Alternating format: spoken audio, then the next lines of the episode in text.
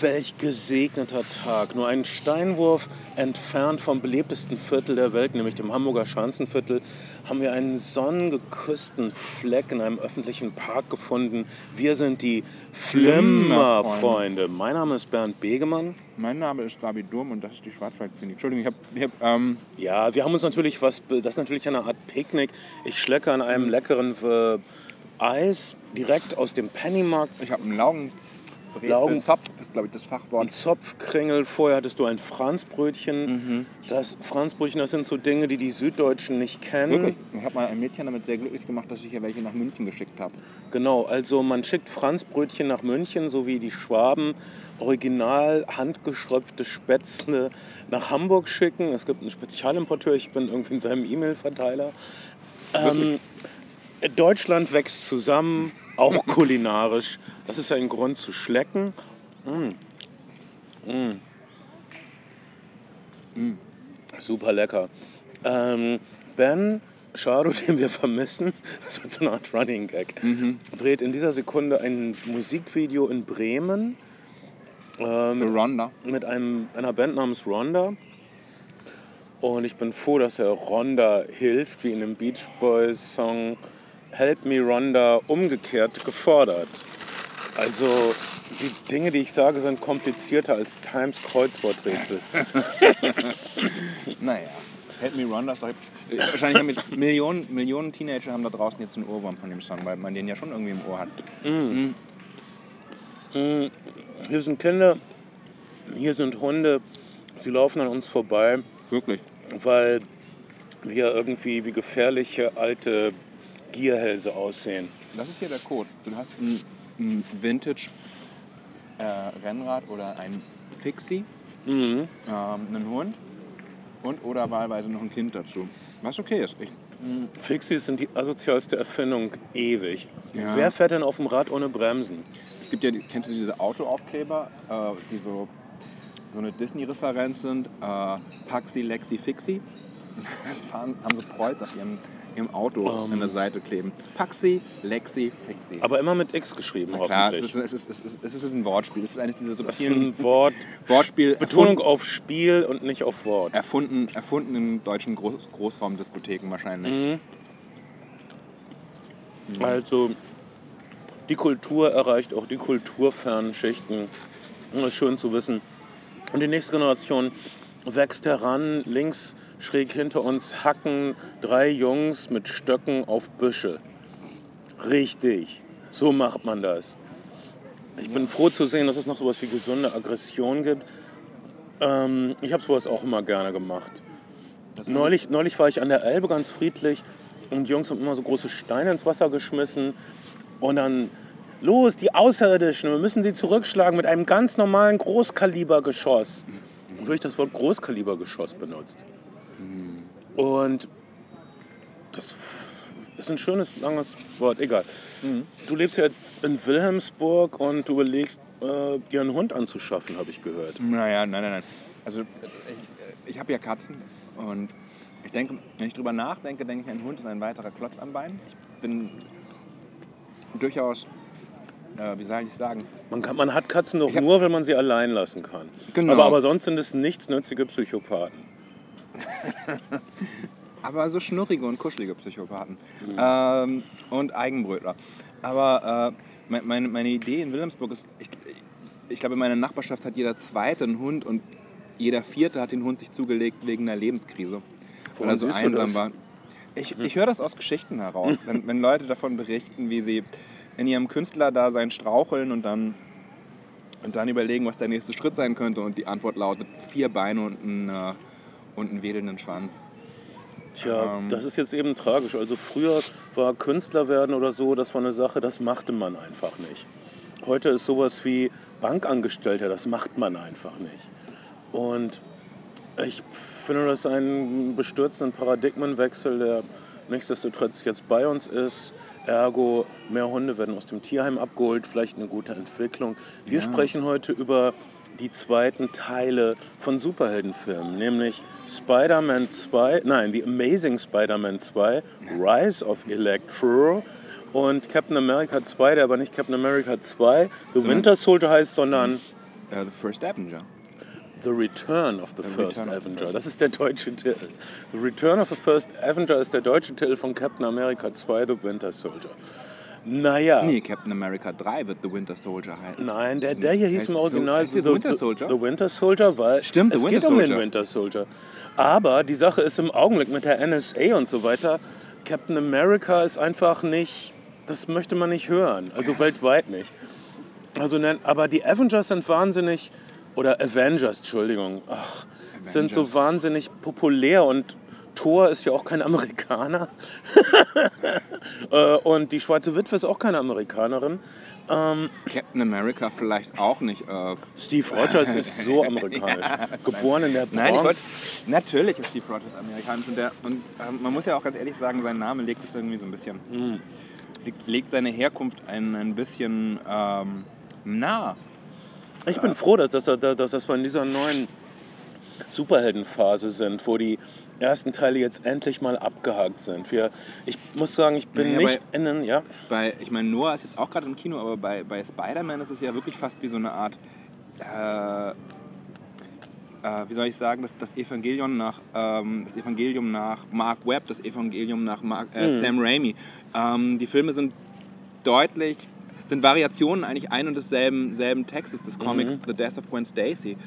Und, ähm, und, und äh, du kannst sozusagen, gewisse, gewisse Sachen sind da, das ist mir aufgefallen, popkulturell schon gesetzt. Zum Beispiel wird in den neuen Spider-Man-Filmen dieser, dieser redaktionserarbeitet für eine Zeitung Aspekt überhaupt nicht, überhaupt nicht auserzählt, aber Auch trotzdem, so- so trotzdem, trotzdem, trotzdem kannst du ihn, genau, trotzdem kannst du ihn in eine Narration ohne größere Probleme einbinden, indem du sagst, hey, du hast doch das Foto von Spider-Man gemacht, weil alle wissen, worauf es refer referiert. Es ist wirklich tatsächlich so, dass es so eine Art Neues Testament ist, bei dem, bei dem sozusagen das Evangelium bekannt ist und jetzt gibt es halt Variationen davon. Ja, also der erste große Superheld unserer Kultur, Jesus, genau, der Typ, der die Superheldenfähigkeiten hatte, Kranke heilen, von den Toten auferstehen, über Wasser laufen und so weiter, aus wenig Nahrung viel Nahrung machen. Das, sagen wir ehrlich, ist die erste große Superheldengeschichte unseres Tu- Kulturkreises. Und die meisten Superhelden haben auch sowas wie Tod und Wiederauferstehung in ihren Texten, haben sowas wie wir opfern uns für die Allgemeinheit. Oder dieses, der, der alte Spider-Man-Klassiker mit großer Kraft kommt große Verantwortung. Das wollen wir gern glauben, dass alle Mächtigen der Welt äh, das beherzigen. Ähm, und, äh, aber ich konnte ums Verrecken nicht den Spider-Man-Reboot, The Amazing Spider-Man, den, also den ersten Film von Mark Webb, der jetzt diesem mit Andrew Garfield äh, voranschritt, Ja. schauen. Ich konnte ums Verrecken nicht nochmal gucken, wie jemand von einer Spinne gebissen wird und sich dann verändert und sagt, oh mein Gott, was passiert mit mir? Hast du ihn jetzt nicht gesehen? Ich habe den ersten Teil nicht gesehen, jetzt den zweiten habe ich natürlich Den- Ich gesehen. habe den ersten Teil gesehen und ja, ich finde ihn.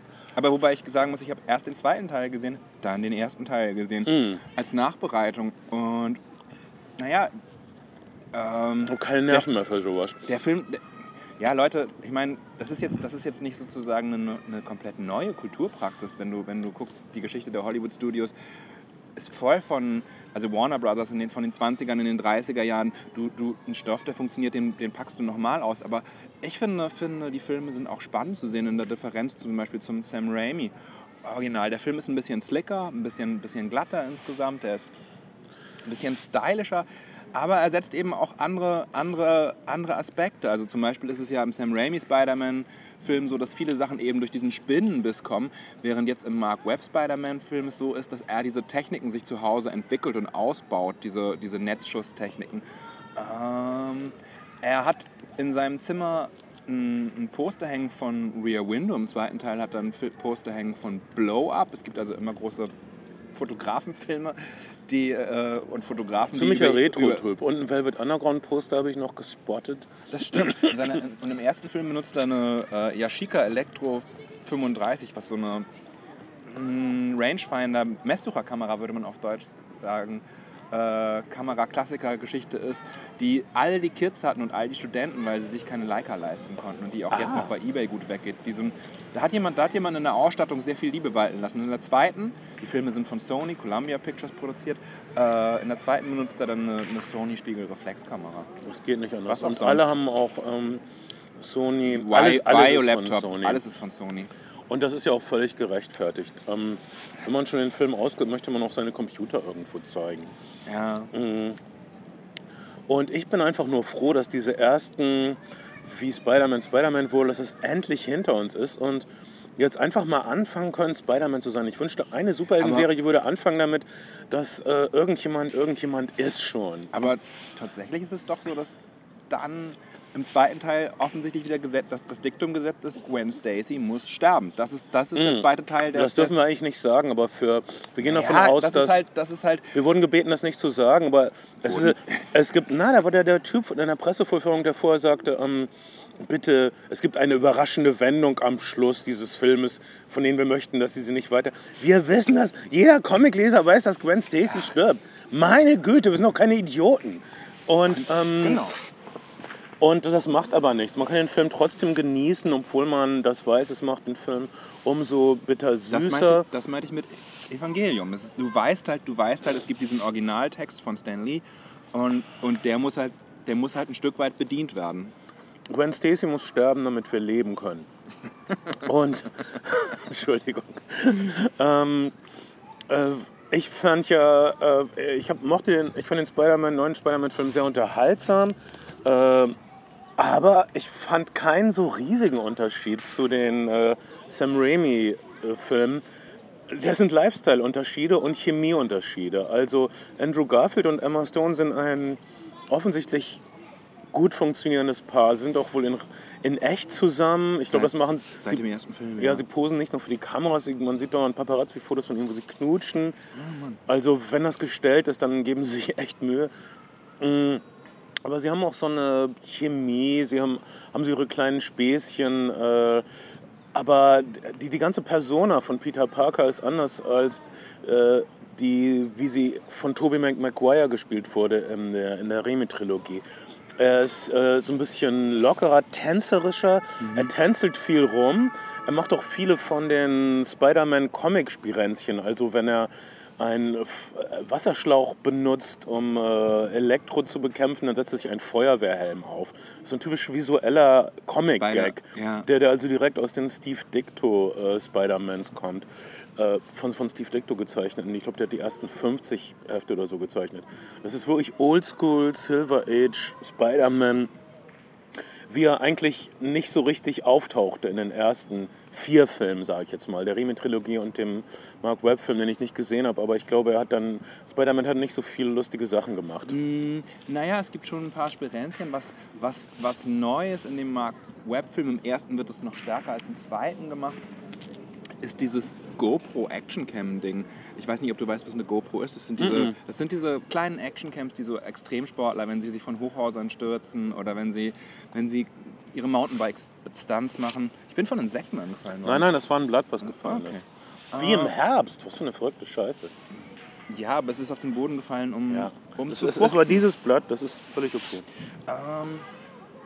Genau, du hast also das, das sind so Sachen, die du dir eben Kameras, die du dir an den Körper, sehr weitwinklige Kameras, die du dir an den Körper klemmen kannst. Und Spider-Man hat im ersten Teil so eine Art GoPro, äh, die, also jedenfalls die Perspektive wird davon oft angenommen. Da wird so ein, so ein so, so was, was sozusagen in, YouTube-Videos sehr populär ist, sehr viele Klicks generiert, was viele, viele Kids kennen, wird da auch visuell umgesetzt. Und im zweiten finde ich, finde ich ausgesprochen fein. Vielleicht ist das ein Resultat von The Raid. Das gibt es auch im zweiten Captain America ein Stück weit. Gibt es so eine, gibt es so eine kleine Jackie Chan-mäßige Kung-Fu-Verfolgungsjagd mit, äh, mit, so, mit so Moves, wo du einen, wo du einen relativ klar äh, aufgeschlüsselten Kampf hast und erkennen kannst, wer ist wo und was passiert. Das gefällt mir ausgesprochen gut äh, zur Abwechslung zu diesen ganzen Special Effects Feuerwerken, die ich sonst oft in den Superheldenfilmen etwas ermüdend gefunden habe. Ja, und die Spider-Man fliegt durch New York. Ähm, Sequenzen sind auch fantastisch. Äh, das, das sind die Sequenzen, wo, wo, wo sich 3D lohnt. Sonst bin ich immer sauer, dass äh, ich das Doppelte bezahlen muss in einem Film für 3D. Hier bei diesen ungefähr fünf Minuten, wo Spider-Man sich durch die New Yorker Straßenschluchten Ja. schlingt, sch, äh, schlingt, schwingt, Entschuldigung. Schwingt. Aber er schlingt das Er er ist Netz. auch ein aber, Schlingel. Äh, ein, ein schlingender Schlingel, der schwingt. Äh, Aber also das sind die fünf Minuten, wo ich dann auf das 3D nicht hätte verzichten wollen. Sonst muss es natürlich nicht sein, stört aber nicht weiter, muss man wissen. Äh, was, was ich also ich bin kein wirklich großer Superheldenfilmer. Was ich bei den Spider-Man-Texten so bemerkenswert finde, bemerkenswert finde insbesondere ähm, oder generell bei den Spider-Man-Filmen ist, ist die gewisse Tiefe und Bitterkeit, und die da drin steckt. Also du hast, du hast diesen, diesen Typen, der mit diesen Fähigkeiten gesegnet ist. Und das Erste, was passiert ist, ist sein Onkel stirbt irgendwie durch sein Verschulden, durch, seine, durch sein Nicht-Dasein ein Stück weit mit. Er fühlt Dann sich auf jeden Fall stirbt Gwen schuldig. Stacys Papa. Dann stirbt Gwen Stacys Vater und im, im Mark Webb-Film ist es nun auch so, dass das Letzte, was er ihm sagt, ähm, okay, äh, du bist ein guter Typ und die Stadt braucht dich, aber versprich mir eins, halt Gwen da raus. Ähm, das klappt leider nicht ganz. Dann stirbt Gwen Stacy. Der Typ ist, der typ ist also, das sind Teenager-Filme, ähm, Coming of, eine Coming-of-Age-Geschichte, Nerdkind, was gehänselt wird, dann Superfähigkeiten entwickelt, was so der, der klassische Traum wahrscheinlich von den ganzen Erfindern dieser Figuren gewesen ist. Das waren irgendwie Nerds, die gehänselt wurden und wollten sich, also bei Captain America ist es ein Stück weit ja auch so, wollten sich dann stark fühlen. Also es, und, es sind, und es sind immer auch Liebesgeschichten, die relativ schön erzählt werden. Und dazu sind es eben Superheldenfilme. Das, das gefällt mir an den Spider-Man-Filmen ausgesprochen gut. Dass man auch eine, eine Geschichte hat, der man gerne folgen mag. Ja, also für mich ist äh, Spider-Man 2 Rise of Electro ein Lifestyle-Update der Sam äh, Raimi-Trilogie. Und insofern kann man es genießen. Äh, vielleicht noch kurz die Superhelden. Es gibt eine Menge Superhelden, äh, Su Superschurken, Entschuldigung. Äh, es gibt vielleicht ein paar zu viele, keine Ahnung. Ähm, Hauptsuperschurke ist der titelgebende Elektro, äh, gespielt von Jamie Foxx. Und ähm, Jamie Foxx, ähm, äh, er hat mich ein bisschen erinnert an Jim Carrey in, ich glaube, Batman und Robin, als er den Riddler gespielt hat. War das in Batman und Robin? Ich weiß nicht. Äh, also eine völlige, völlige übertriebene Chargendarstellung. Ja. Äh, Und auch die, dieselbe Entwicklung, von wegen ein völlig unterdrückter kleiner Mitarbeiter wird von seinen Vorgesetzten verarscht und äh, all sein Hass kommt dann raus in seiner Superhelden-Persona. Äh, da darüber hinaus äh, kommt noch Rhino, also das menschliche Rhinoceros. Im Original war Rhino ähm, einfach ein bisschen äh, stärker als andere und rannte immer gegen Sachen. Hier ähm, hat er natürlich einen Mac, also M-E-C-H Anzug und äh, verstärkt dadurch seine Kraft. Äh, Paul Giamatti Paul Giamatti. ähm, ist lustigerweise an diese Rolle gekommen, weil er irgendwie in einer Late-Night-Show gefragt wurde von Conan O'Brien, glaube ich, äh, wür- würdest du mal in Spider-Man oder in irgendeinem Superheldenfilm mitspielen und welche Rolle würdest du in einem Superheldenfilm spielen? Und er hat dann spontan gesagt, Rhino. Und tatsächlich hat Mark Webb ihn dann angesprochen und gesagt, äh, ähm, stimmt das? Würdest du? Würdest du? Oder hast, hast du nur so rumgeflaxt vor der Kamera? Nein, ehrlich, ich würde gerne Rhino spielen. Und naja, so kam das. Ich, ich, ich freue mich auf den Film, wo Paul Giamatti Rhino spielt, äh, weil das wirklich ein lustiger Schurke ist, der einfach immer wütend ist und überall Und gegenläuft. Paul Giamatti hat in diesem Film auch einen fantastischen Einstand, in dem er chargieren kann wie kein zweiter. Äh, Und in ein Stacheldraht-Tattoo auf der Glatze hat. Das ist ja wohl Hardcore. Ich finde, ich finde, die Spider-Man-Filme sind auch deshalb auf eine Art und Weise so spannend, weil die Geschichte eben bekannt ist und weil, weil du als Regisseur teilweise Sachen eben nur noch anreißen musst und deinen, deinen Fokus auf andere Dinge legen kannst. Und ich finde, die Variationen und die Unterschiede in den Filmen zu sehen, ist schon spannend. Ich freue mich eigentlich direkt schon auf die nächste, auf die nächste Spider-Man-Reihe. Ich glaube, das nächste, äh, die nächste Spider-Man-Reihe, Naja, der nächste wird ein dritter Ich Teil glaub, sein, weil ja alles. das nächste wird, wird nämlich, glaube ich, äh, wird ein super schurkenzentrierter Film sein. Das hat man ganz am Schluss gesehen. Sieht man die ganzen, Ja. in, in, in der Osborne Corporation, die längst hätte geschlossen werden sollen, werden die Schrecken von morgen herangezüchtet. Nicht nur der grüne Kobold und nicht nur Rhino, nicht nur Elektro, sondern wir sehen auch die, zum Beispiel das Fluggerät von der Geier. Wir sehen die Fänge von Dr. Octopus. Die sind da alle schön aufgereiht in Vitrinen. Und, und die kommen bald, äh, es gibt eine Superheld, super Schurkengruppe namens The Sinister Seven, glaube Ja. ich. Oder Sinister Six, ich verwechsel das immer. Äh, das wird dann, glaube ich, ein Film sein wie, wie die Avengers, aber spiegelverkehrt. Äh, sechs, sieben so Superschurken, der Geier, Dr. Octopus und die ich gerade aufgezählt habe. Und die drei aus äh, Rise of Electro, also Electro, Rhino und der grüne Kobold. Und die werden sich verbünden und ganz viel Unsinn anstellen. Das wird, glaube ich, der nächste Film, der kommt. Das äh, macht auch absolut Sinn. Die Frage ist auch, was würde man sonst mit der Spider-Man-Figur noch anfangen? Weil deren Privatleben ist ja eigentlich auserzählt. Du kannst ihm nicht eine neue Liebschaft an die Seite geben oder neues Glück. Das müsste ja eh wieder nur zerstört werden. Ähm, ich, ich blicke dem entgegen. Hat Mark Webb schon zugesagt für den nächsten Film? Ist der schon Soweit ich weiß, ja. Ich glaube, die warten ab, ob Rise of Electro floppt oder nicht. Ich kann mir nicht vorstellen, dass er floppt, weil er gibt uns das, was wir wollen. Einige reden darüber, dass Superheldenfilme sowas wie die neuen Western sind.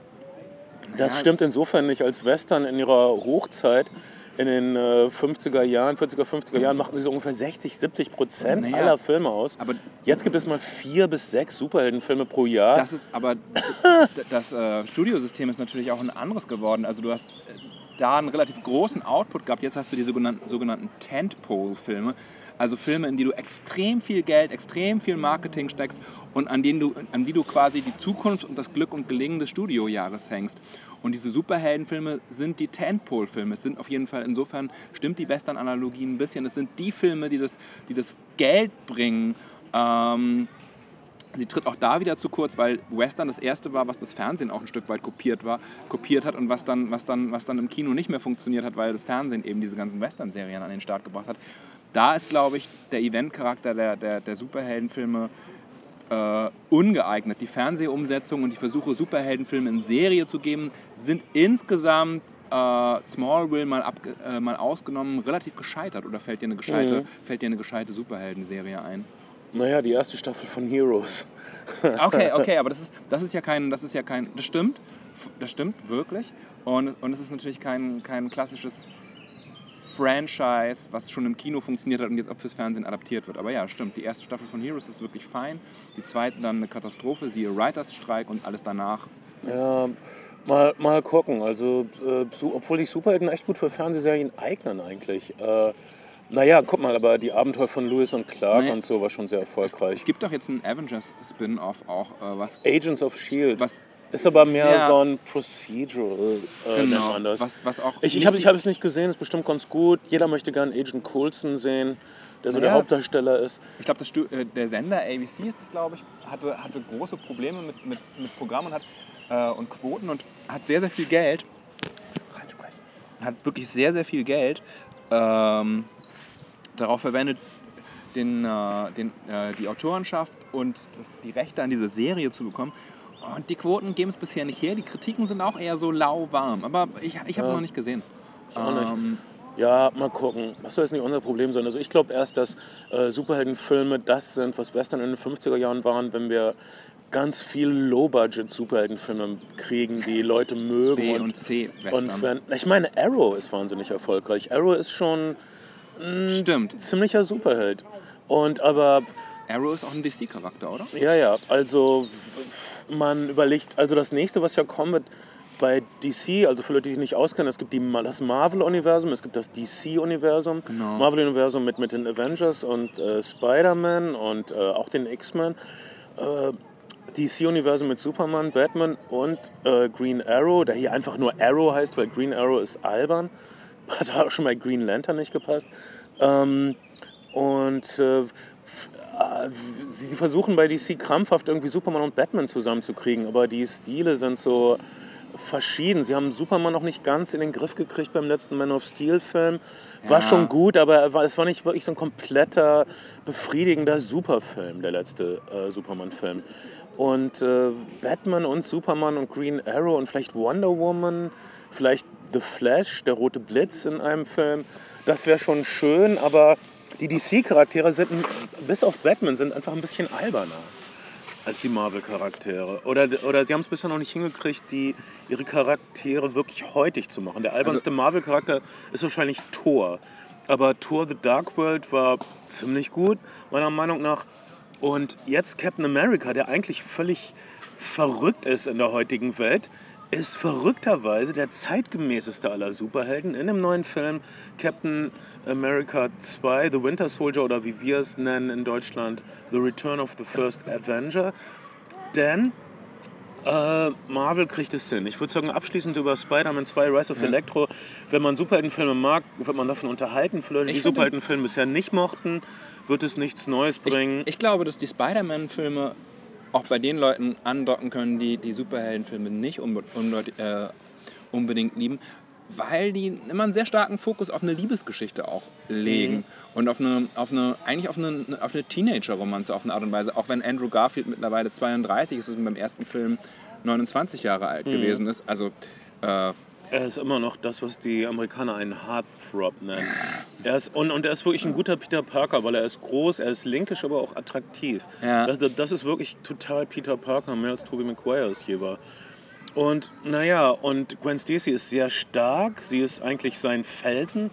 Er ist verloren ohne sie, das macht er immer wieder klar. Eine Emo-Szene, wo er völlig verwirrt und aufgelöst Zeug stammelt, was früher eigentlich Mädchen gestammelt haben, aber er stammelt es jetzt, weil wir, naja, sind, ich mache mich nicht dafür verantwortlich, aber ich habe halt diese, ähm, ähm, diese Metrosexualität erfunden vor 40 Jahren und jetzt macht das halt jeder und ähm, ähm, naja, und Peter Parker eben auch. Gwen, ich weiß nicht, was ich tun soll. Es ist alles so.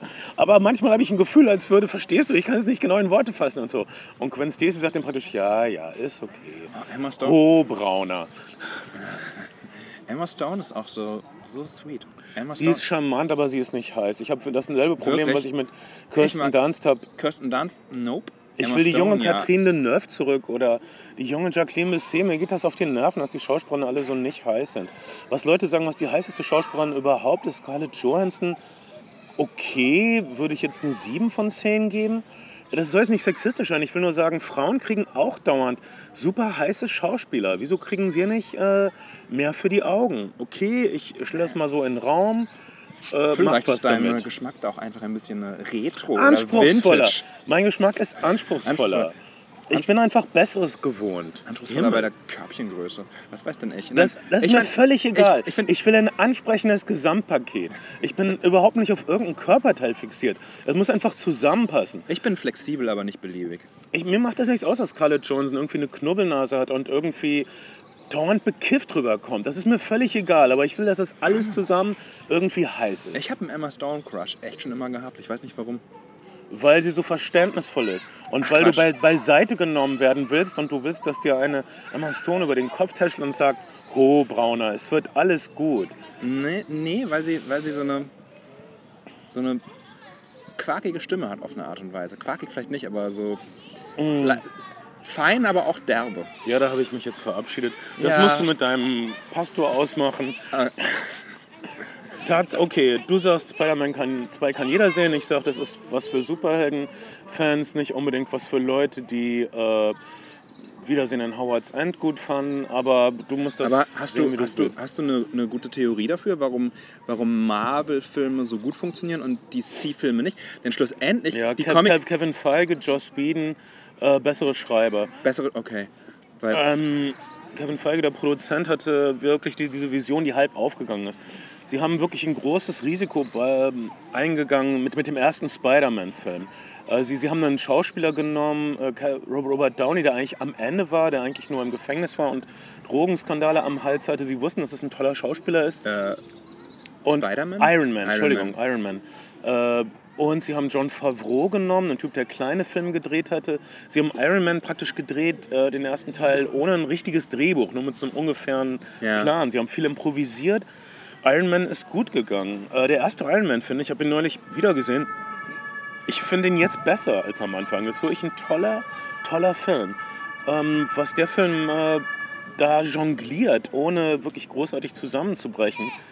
Man darf über einige Sachen nicht so viel nachdenken. Nachdenken, ja. so, zum Beispiel also die Verschwörung, die Jeff Bridges da anzettelt, Mhm. ergibt keinen Sinn, wenn man sie wirklich durchdenkt. Das macht aber nichts. Im Rahmen des Films, im Fluss des Films ist sie wirklich perfekt und richtig. Ähm, also dieser Film hat funktioniert und danach war alles klar. Wir, wir nehmen also Talent, also Leute, von denen wir wissen, dass Mhm. sie Talent haben. Wir geben das Budget, wir beaufsichtigen sie. Jetzt zum Beispiel die Regisseure von dem neuen Captain America-Film, die, das sind Fernsehregisseure, die Co Community gedreht haben, Genau. die Saturday Night Live-Sketche gedreht haben. Leute, denen du eher, eher auf eine Art und Weise einen Auteurcharakter zu, zuordnen würdest und denen du, denen du kleinere Filme zuordnen würdest, die aber jetzt diese Blockbuster in die Hand kriegen. Das hat, das, hat, das hat aber DC ja auch ein Stück weit gemacht. Also bei den Batman-Filmen ist es ja auch auf eine Art und Weise dann aufgegangen. Aber die Frage, was, was, mich, was mich verwundert, also mir leuchtet es ein, dass du dieses Universum hast, in dem alle Charaktere miteinander verstrickt sind und im Grunde genommen mit dem einen Film schon den nächsten anteasen kannst und dass Leute Bock haben, sich in diesem Universum zu bewegen. Aber im Grunde genommen ist, sind die Comics ja nicht allgemeines Bewusstsein, also in Deutschland zumindest nicht. Du kommst aus einer Generation, wo die am Kiosk präsent war. Ich bin zum Beispiel aufgewachsen und Superhelden-Comics waren durch. Es hat dir niemanden gejuckt. Du hast, du hast diesen ganzen franco-belgischen Kram gelegen, Ja. diese, diese See My Funnies Sachen. Ähm, Ja, aber es gibt eben, gab gab's halt, wurden immer am Leben gehalten durch, durch Zeichentrickserien, äh, was weiß ich, äh, so, und durch Reprints, aber, aber das stimmt. Äh, äh, Comics, äh, Superhelden-Comics waren eben, das hat niemand ernst genommen und die waren omnipräsent und kosteten eine Mark am, am Kiosk. Und jetzt kannst du teure Spider-Man-Reprints für 30 Euro kaufen, das ist Ja, schon ein Unterschied. Aber, aber trotzdem kauft, kaufen sie vergleichsweise wenig Leute, Mhm. verglichen mit der Anzahl der Leute, die in die Filme gehen. Das heißt, Leute, Leute sind damit irgendwie hier nicht sozialisiert, wie das, wie das, wie das äh, in Amerika noch ein Stück weit mehr der Fall ist. Also in Amerika sind die Sachen ja echt viel mehr in einem populären Bewusstsein. also ist zum Beispiel auch der erste Batman-Film von Tim Burton gefloppt damals, in, also in, Deutschland. Deutschland. Ja. Da, da ging kaum einer rein, aus irgendeinem weil, Grund. weil Leute das schrottig fanden und irgendwie. Ja, das ist Gut, doch- aber das ist doch dabei albern. Dabei ist das, ist das natürlich ganz charmant auf eine Art und Weise, aber du hast recht. Und ähm, diese, dieses, dieses Kindgerechte wird halt auch immer in beiden Filmen, im äh, Captain America und im Spider-Man-Film, gibt es auch immer einen, einen kurz, eine kurze Szene, wo ein kleines Kind in das Kostüm schlüpft und äh, sozusagen auch Mhm. Spider-Man oder Captain America sein will. Das ist wirklich, das ist wirklich, das macht der neue Elektro-Spider-Man-Film sehr gut. Also er ist sehr, äh, die, die Szene am Schluss, da schlüpft ein kleiner Junge in ein Spider-Man-Kostüm und macht eine sehr mutige Sache und das ist so eine der rührendsten, süßesten Verbindungen von äh, Figur und Fan, die je bisher einer der neuen Superheldenfilme gewagt hat. Ganz entzückend, ähm, vielleicht nicht unbedingt überzeugend, aber wirklich herzergreifend. Aber es gibt ja gerade einen neuen Batman-Film und zwar den Lego-Film. Ja. Und da ist Batman wirklich super lustig. Äh, und ein bisschen ein Angeber, der aber trotzdem Sachen zustande bringt. Das Beste ist der Batman-Song, der im Lego-Movie-Abspann läuft. Äh, im, im, Im Film läuft er ganz kurz über ähm, die Lautsprecherboxen des Batmobils. Habe ich selbst geschrieben. Wie findest du das? Und im Abspann hört man den richtigen Song und der geht dann so: Ganz allein, Eltern tot, es ist dunkel, dunkel, im Keller, es ist schlimm, ich bin allein, ein Waisenkind. Die deutsche Version hat Rammstein eingesungen. Ähm, Die, hatten, die haben nicht genug Power Es für wird, den Song. es wird übrigens, es wird übrigens äh, die 550, also auf Facebook haben ja alle dieses Lego Simpsons Haus gepostet eine Zeit lang, weil jeder dieses Set haben wollte, das Simpsons Lego Set. Ja. Und die 550. Simpsons Folge äh, Anfang Mai wird auch eine Simpsons Lego Folge werden. Ah, großartig. Bin sehr gespannt. Also die Simpsons, hurra, immer noch da, immer noch nicht überflüssig. Wirklich, immer noch mit das Beste, was Popkultur zu bieten hat. Ähm, wow, also das ist mal ein Beispiel für Langlebigkeit. Äh, okay, ich sag jetzt, der neue Captain America-Film ist völlig fantastisch. Es ist absolut kein Kinderfilm. Mhm. Man äh, liest viel in Zeitschriften. Ja, das ist ja so wie die 70er Jahre Agentenfilme wie Drei Tage des Condor Mhm. oder ähm, äh, The Conversation mit, mit Gene Hackman. Naja, drei Ich Tage des sag- Condor noch eher als The Conversation mit Gene Hackman. Aber Aber ich sag, das war damals auch schon in den Captain America Comics in den 70er Jahren angelegt. Damals war es schon angelegt, dass man der Regierung nicht vertrauen kann. Also diese, ich glaube, der äh, die Winter Soldier Hälfte kam wirklich in einer Zeit Ja. äh, raus, als Nixon an der Regierung war. Und das war schon der Punkt, wo Captain America Also- viel Ko- Korruption in den eigenen Reihen aufdecken Sagen wir mal so, es gab in den 70ern ein, ein sehr populär, populäres Genre, quasi das Paranoia-Kino. Das ist in den 90ern nochmal zurückgekommen mit äh, Enemy Number One, heißt es Staatsfeind Nummer 1 mit Will Ja. Smith und, und Fletchers Visionen und sowas. Aber alle haben halt, es halt als Paranoia abgetan und 2014 muss man sagen, die Paranoia ist ein Stück weit Realität geworden mit den ganzen NSA-Aufdeckungen Ja, und jetzt, Zeit. wenn man einen, äh, irgend so einen äh, Facebook-Thread verfolgt oder irgendwelche Kommentare bei YouTube, wenn dann Leute sagen Verschwörungstheorien, dann äh, würde ich sagen, dass Verschwörungstheorien war früher ein abfälliger Begriff. Ja. ist es jetzt nicht mehr. Es ist ein neutraler Begriff. Verschwörungstheorien sind Quatsch, außer sie sind durch Fakten untermauert, was sie heute manchmal sind. Habe ich die Geschichte erzählt von, ah, habe ich schon mal erzählt von dem Typen, der in dem E-Mail-Verteiler war und alle zwei Wochen eine neue E-Mail genommen hat? Nee. Ah, ich, ich habe so ein, Doch, ja, hast du. Das ist. Ähm, Genau. Und ich habe ich hab ihn- ich hab mich damals drüber lustig gemacht. Ähm, zehn Jahre später weiß ich, zu Unrecht. Ja, also ich beurteile, ich ähm, damals schon, als ich ein äh, Kunde bei einer anderen Telefongesellschaft war, in den 90ern, w- kam jemand zu mal auf meine Konzerte und sagte, hey Bernd, ich bin Fan. Äh, ja, ich weiß auch, dass du bei der Pünktchen Pünktchen Telefongesellschaft bist. Ich habe deine, du rufst oft in Berlin an, ne? das war schon in den 90ern. Ich habe dann sofort die Telefongesellschaft äh, gewechselt, aber ähm, naja, ähm, ich glaube nicht, dass da, ähm, mal so sagen, wenn es geht, dann macht es ein Nerd auch. Ja. Naja, vielleicht werden dann posthum deine gesammelten Telefonsex-Episoden als Hörbücher veröffentlicht. Das ist ja nicht das kann ich nur hoffen, das war meine beste Arbeit. ähm, gut, also Captain America ist in der Neuzeit. Der Captain America Film The Winter Soldier, also wie ich schon erwähnte, die Regisseure sind eher so Comedy-Regisseure. Das merkt man in ihrem Sinn für Timing. Äh, Ja. Die Schauspielführung ist exzellent, die Dialoge sind alle auf dem Punkt. Wir Ja. Fandst du nicht? Äh, Ich fand, ich fand die Schauspielführung, äh, ich hatte eher das Gefühl, dass das so ein. Also ich finde ich find die Hauptfigur oder der Darsteller der Hauptfigur trägt nicht richtig. Ich finde, ich finde der, der Film. fucking Evans? Ein Gott, ich möchte, ich möchte auch so einen Körper. Wenn das ausreicht. okay, du bist mit Arnold Schwarzenegger groß geworden. Ich verstehe deinen Punkt, aber, aber ich finde, als, als Schauspieler bleibt er ausgesprochen blass. Auch gerade, also ich, ich finde so. Er darf ja nicht viel machen, er in der- muss in der, reagieren in der, und in der, besorgt Schluss, sein. in der Schlussszene. Er äh, muss besorgt sein und dann muss er entschlossen sein. In der Schlussszene, als, als Scarlett Johansson weggeht äh, und Chris Evans ihr hinterher guckt, äh, da äh, habe ich so gedacht, okay, das ist auch so eine Szene, wo du weißt, wo Scarlett Johansson so innerlich denkt, ich werde noch 20 Jahre hier sein, du wirst nach dem Quatsch hier irgendwie durch sein. Keine Ahnung, habe ich so gefühlt. Also einfach, weil, weil, weil ich finde, der, der bleibt wirklich sehr, sehr blass und, und, und uninteressant. ja, ich, na, na ja, aber er ist halt so ein Film, so ein, so, ein, so ein Typ, so ein großer Schweiger. Das ist praktisch ein Westernheld. Ich habe ja auch Snowpiercer gesehen. Hast du Snowpiercer gesehen? ja, Äh, da, da, ist er ja auch der Held. Ähm, gut, du kannst Ich sagen, er macht auch nicht viel. Er macht diese ganzen Schauspielersachen nicht. Er, er, er weint zwar mal, aber es hält sich alles in Grenzen. Er hat keine großen emotionalen Ausbrüche. Ich hab- ich hab Soll er nicht? Er ist ein Westernheld. Ich habe Snowpiercer auf der, auf der Berlinale gesehen und ähm, alle waren da, Tilda Swinton, die ganzen koreanischen Darsteller.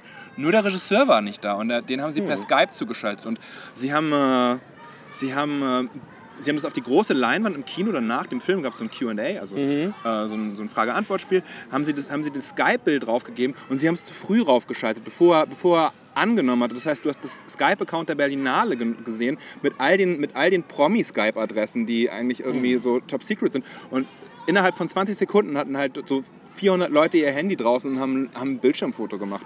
Weil alle natürlich äh, prominente Skype-Adressen haben wollten. Aber Snowpiercer ist auch ein toller Film. Äh, fantastischer Film. Und Fantastischer Film, keine leichte Kost.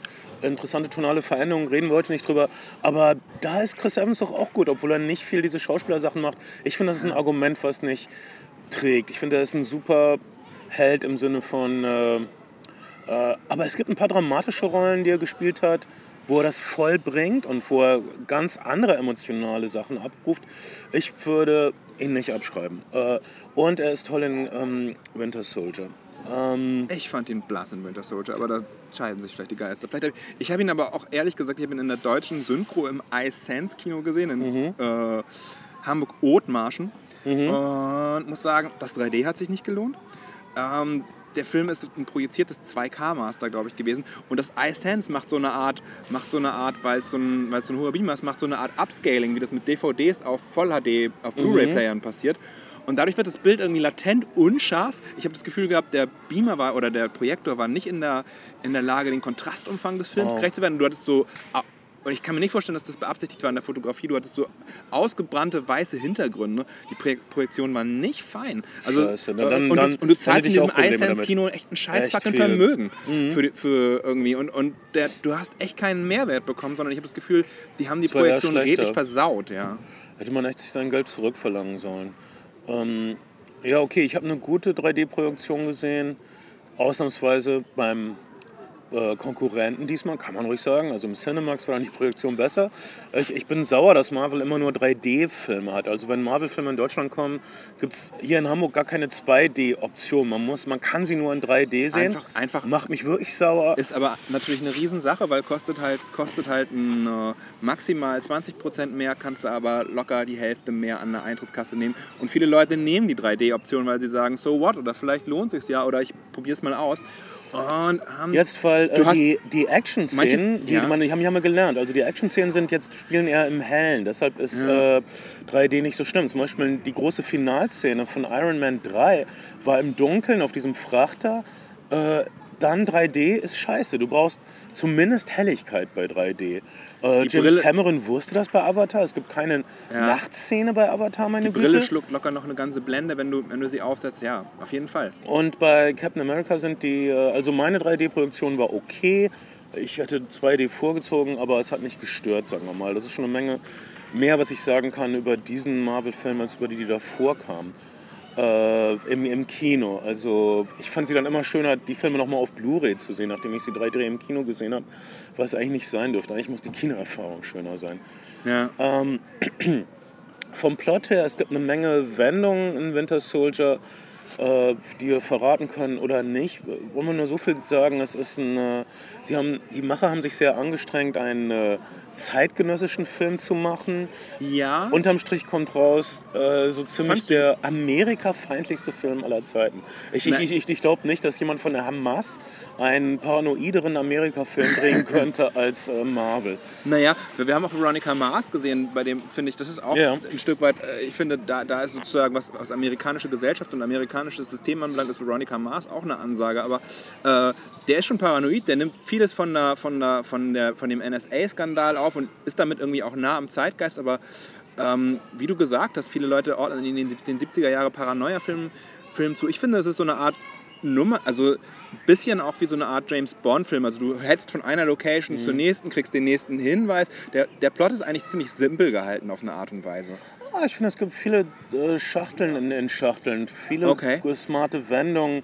Wir finden zum Beispiel raus, dass das, was wir für ähm, die Organisation von Nick Fury, äh, eine Kraft des Guten, Shield hielten, das überhaupt nicht ist. Es ist überhaupt nicht, was es zu sein scheint. Ja. Es gibt eine Verbindung mit Hydra, die aufgedeckt wird, die mich überrascht hat. Okay. Es gibt viele smarte 70er Jahre Technologie, die auf einmal aktuell wird. Ja. Ähm, Okay. es, es, ja, James Bond, es wird viel Lo Location gewechselt, man muss untertauchen. Also, Ähm, na klar werden Sachen aufgedeckt, aber die Geschichte ist natürlich trotzdem relativ einfach zusammenzufassen und sie ist jetzt nicht so wahnsinnig komplex, auch wenn es überraschende Wendungen gibt.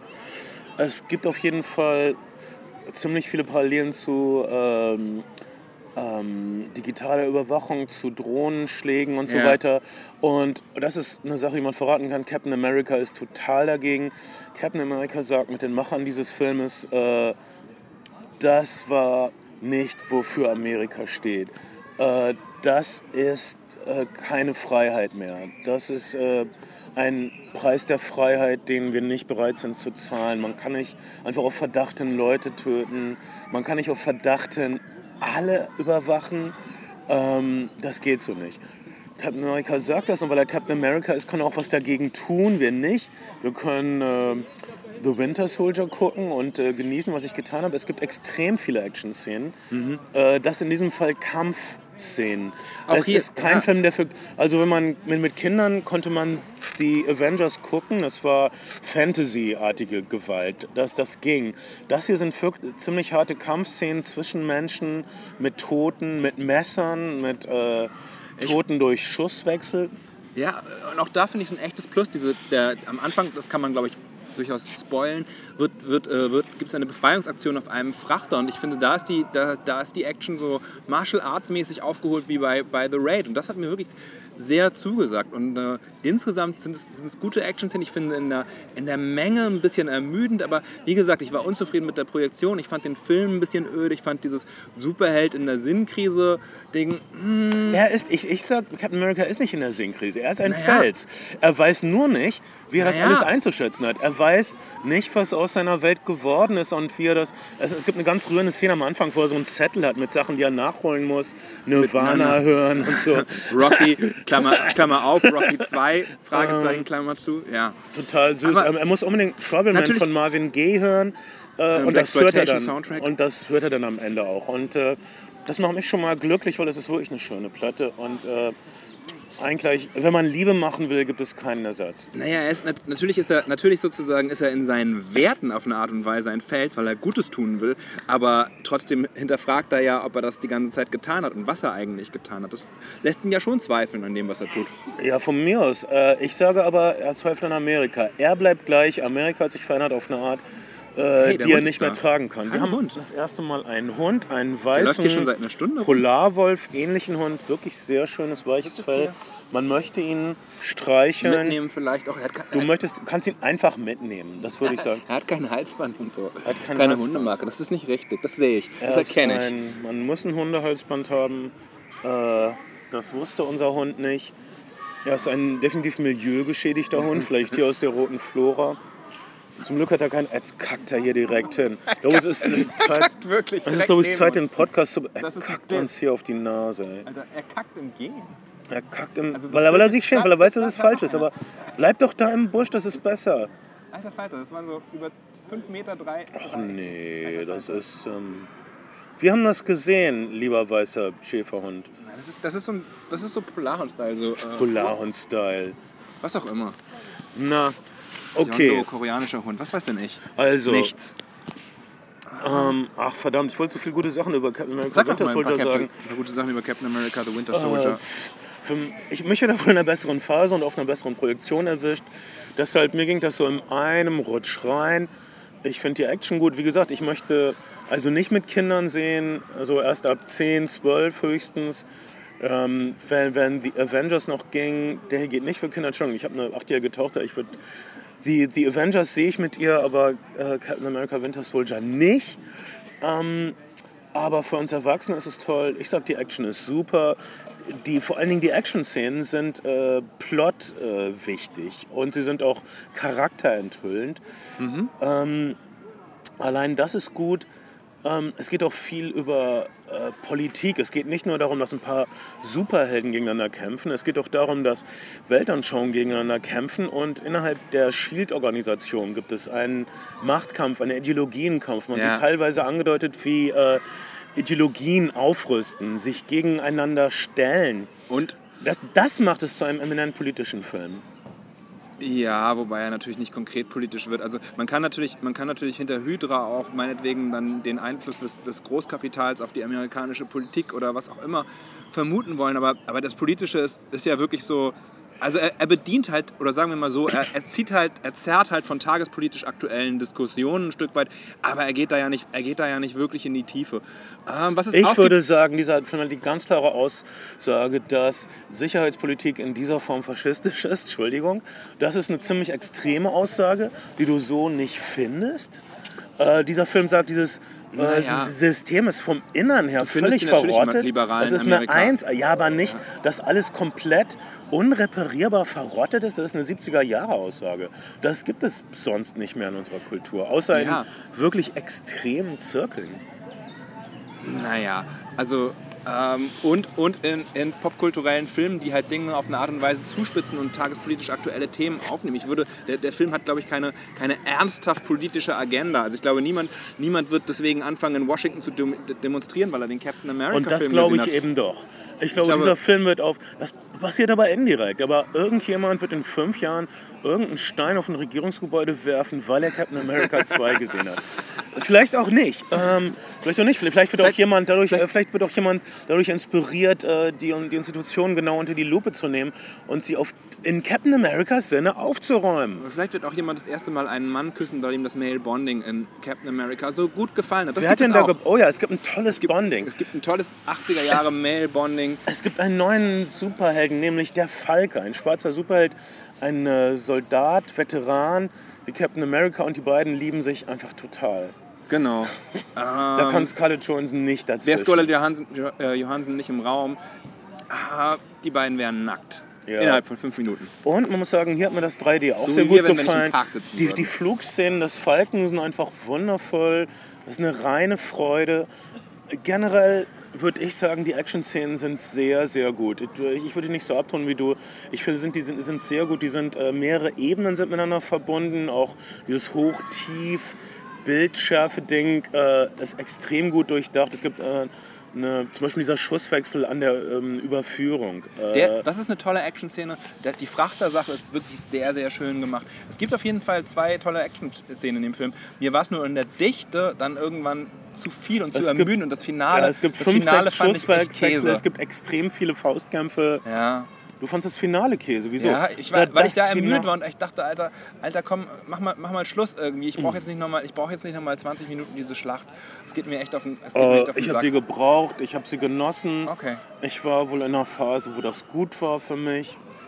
Ähm, äh, einer der besten Marvel-Filme. Ich habe eine Top 3, was meine Lieblings-Marvel-Filme sind. The Avengers, Iron Man 1 und dieser. Das sind meine Top 3 Marvel-Filme. Und äh? Ja, ich kann Captain America uneingeschränkt Okay, empfehlen. ich fand, ich, fand die Avengers, ich fand ja auch die Avengers mh, nicht gut. du magst das ja alles auch nicht, muss Das man vielleicht mal dazu sagen. Ich finde ja auch alles scheiße.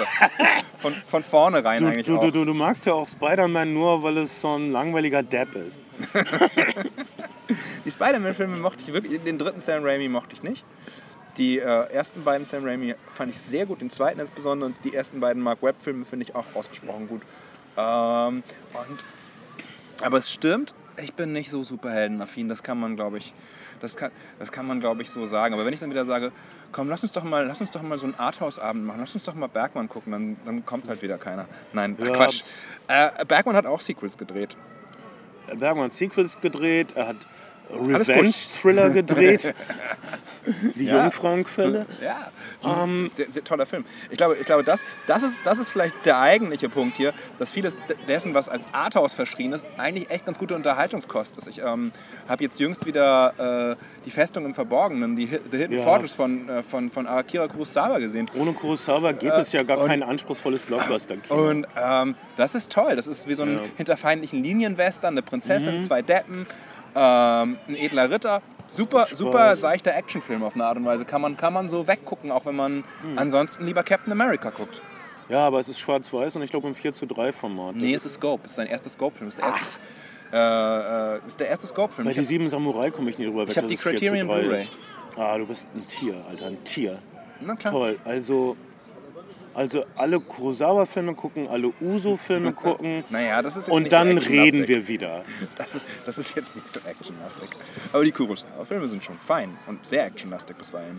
Ja, ähm, Obwohl bei diesen Samurais hast du immer oft langes Warten und dann so eine kurze Gewaltexplosion. Und, ab. und genauso ist Gewalt auch, meiner Meinung nach. Also eigentlich sind ähm, lange Faustkämpfe sind zum Beispiel unrealistisch. Also in Wirklichkeit, wenn sich Leute kloppen, ich habe eine Menge Kloppereien gesehen und ein paar mitgemacht in meinem Leben, aber Faustkämpfe sind immer wahnsinnig schnell vorbei. Also meistens zwei, drei Schläge werden ausgewechselt und das war's. Meistens tun Leuten dann die Hände weh oder irgendeiner wendet sich ab und hält die Arme hoch und so und das war's. Ähm, also in Filmen dauern die ja immer ein paar Minuten, aber es ist unrealistisch, dass man mehr als äh, drei, vier Schläge ohne Handschuhe in die Schnauze kriegt und weiter steht. Das, das geht eigentlich nicht. Das stimmt. Also, aber das und, und, und Das das, geht raus an dich, Jackie Chan. Mein, mein, äh, viel, es hat, das, das hat mich vieles in den Filmen oder zumindest im Spider-Man-Film so Außer, außer, außer diese Bärnackel-Faustkämpfer aus dem irischen Zigeunermilieu, da wo die herkommen. Es gibt einen super Film über Bärnackel, der, heißt glaube ich auch Bärnackel. Oder Ja, es gibt mehrere. so. Und Äh, super ja. Dokumentarfilm, der ist wirklich bewegend und wirklich Mann, da gibt's was auf die Fresse. Also die stehen schon ein bisschen länger, aber die sind das auch gewohnt. Es gibt zwei Dokument also mindestens zwei Dokumentarfilme über Bernacle, aber und einer davon ist auch zumindest frei. Ach, es ist ja alles frei im Netz verfügbar auf eine Art und Weise. Nymph. Nymph. Ja, weil wenn es so nicht. Ich finde, wenn man Sachen überhaupt nicht legal kriegt, kann man sie halblegal im Netz gucken. Das ist meine Meinung. Das ist das Informationszeitalter. Das ist äh, der Preis, den die ähm, offizielle Ja. Welt dafür bezahlen Naja. muss, dass sie uns ausspioniert. Ta- tatsächlich ist es ja so, dass nachweislich zum Beispiel äh, das Gucken des Prequels jetzt im Streaming äh, von, von, vom, also des, des ersten, das ist ja kein Prequel, des ersten Teils des, des, äh, des Captain America Films oder auch des Spider-Man Films äh, dafür sorgt, dass, dass es ein stärkeres Box-Office für den zweiten Teil gibt. Oder äh, äh, der HBO-Chef hat gerade gesagt, dass das ganz im Gegenteil, dass die Leute jetzt die, die äh, Folgen von Game of Thrones direkt danach runterladen, würde, würde die DVD-Verkäufe und die Blu-ray-Verkäufe überhaupt nicht beschädigen, sondern würde sie im Gegenteil, Leute wollten es danach nochmal geschlossen haben für den Schrank, würde die, würde die Zahlen nach oben treiben. Also ähm, in der Tendenz scheint es so zu sein, als würde auch ein Film, der vorher viel gestreamt wird, äh, besseres Box-Office bekommen, weil die, die Word of Mouth, wie sagt man, die Mund-zu-Mund-Propaganda besser der, funktioniert. Der Film ist dann einfach mehr in der Welt. Ich glaube, Sachen, die wahnsinnig erfolgreich sind, werden überhaupt nicht beschädigt durch Streamer. Zum Beispiel Avengers war, glaube ich, der meist äh, illegal im Netz gesehene Film aller Zeiten, als er kam. Aber es war auch der erfolgreichste Film überhaupt. ja. Um, ich glaube aller Zeiten. Ich glaube, der ist jetzt auf Platz. Der ist jetzt auf jeden Fall knapp hinter Titanic oder so. Oder hat der Titanic schon überholt? Ich weiß es nicht. Und irgendwie auf Platz drei oder vier der erfolgreichsten Filme aller Zeiten ist der Disney-Film. Äh, die Eisprinzessin. Oder Frozen ist der dritte erfolgreichste Film aller Zeiten oder viert erfolgreichste Film. Den ich noch nicht gesehen habe. Hast du ihn mit deiner Tochter gesehen? Ja, natürlich. Okay. Und äh, er ist wirklich total gut. Und naja, letztes Jahr hatten wir drei Filme mit starken Helden, die Superhits waren. Gravity, die Eisprinzessin äh, und Tribute von Panem, Catching Fire. Also vielleicht gibt es jetzt mehr Actionheldinnen. Nächstes Jahr finde ich immer gut, wenn ich meiner Tochter starke Vorbilder zeigen kann. Und Naja, Pippi Langstrumpf reicht einfach nicht. Pippi Langstrumpf ist eine blöde Psychopathin. Scarlett Johansson hat ja fast eine ebenbürtige Rolle im Captain America Film, aber auch nur fast. Ja. Aber ja, Im Captain America Film übrigens, das hat nervt mich dann auch, äh, sehr plumpes Product Placement bisweilen. Also es wurden die Wrigley's und Huber Buber Produkte irgendwie äh, ga- ganz hübsch eingebunden. Es gibt eine ganz charmante Szene in einem Apple Store als Alternative zu den ganzen Sony Produkten. Und es gibt so zwei oder drei Szenen, wo das Licht so gesetzt ist, dass du die Turnschuhe besonders hervorstellst. Also die Kamera fährt parallel, fängt auf den Turnschuhen an, geht hoch. Das ist eine Kamerabewegung, die dadurch motiviert ist. Und dann gibt es aber ein paar Sachen, sowas nervt mich ein Stück weit, aber ist eigentlich auch kult kulturelle Praxis seit Ewigkeiten. Aber ah, ich weiß nicht. naja, ich verstehe, was du meinst. Ich habe ich es natürlich nicht gemerkt. Das heißt, ich bin jetzt sublimal Aber du hast es schon an. Ja, Gott, ich habe jetzt Puma-Schuhe an, die ich für 10 Euro halt im Puma-Store in Herzogenaurach gekauft habe. Ich gebe grundsätzlich nie mehr als 10 Euro für irgendein Kleidungsstück aus. Ich habe dir das erzählt, nicht wahr? Dass, dass Puma diese, diese, diese äh, Politik hat, dass Produkte im, äh, nicht ein, ein, mehr als 1% kosten dürfen des Ladenpreises in der Herstellung. Das was, ist und, was Total der Knaller. Das ist eine absolute Hammer-Info, aber davon lebt unsere Wirtschaft. Äh, Genau. So werden Reichtümer gemacht. Letztendlich auch mein und dein Wohlstand mitfinanziert. Deshalb, der Unternehmer ist nicht der räudige Hund, den man totschlagen muss, sondern das verlässliche Pferd, das den Karren zieht. Das ist von Winston Churchill. Das ist ein Typ, der wollte den Dritten Weltkrieg anfangen. Direkt nach dem Zweiten Weltkrieg äh, mit Operation Unthinkable. Er meinte, okay, jetzt haben wir die Nazis geschlagen, wir assimilieren ihn in unsere Armee und dann kämpfen wir gleich gegen Sowjetrussland.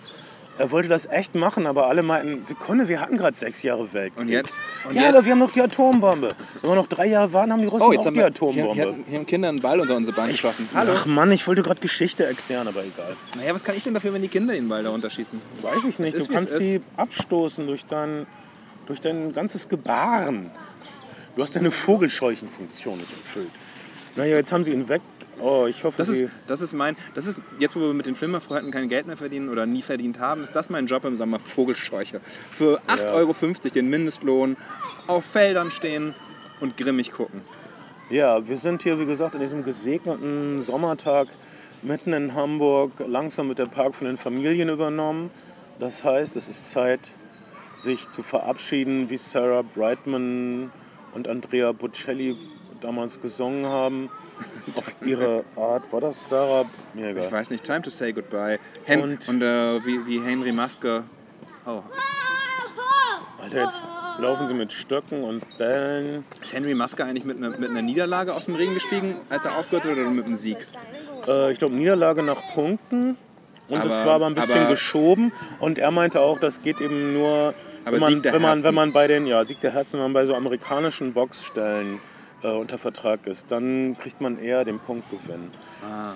Sonst muss man schon ganz klar äh, äh, den anderen K.O. schlagen, was ja oft nicht so richtig geht beim modernen taktischen Boxen. Aber Henry Maske war ja eben auch mehr so ein taktischer Ausweichboxer. Und Kein, kein K.O.-Schläger er auf war jeden Fall. schon, er war kein Klopper äh, in dem Sinne, aber natürlich ein toller Sportler.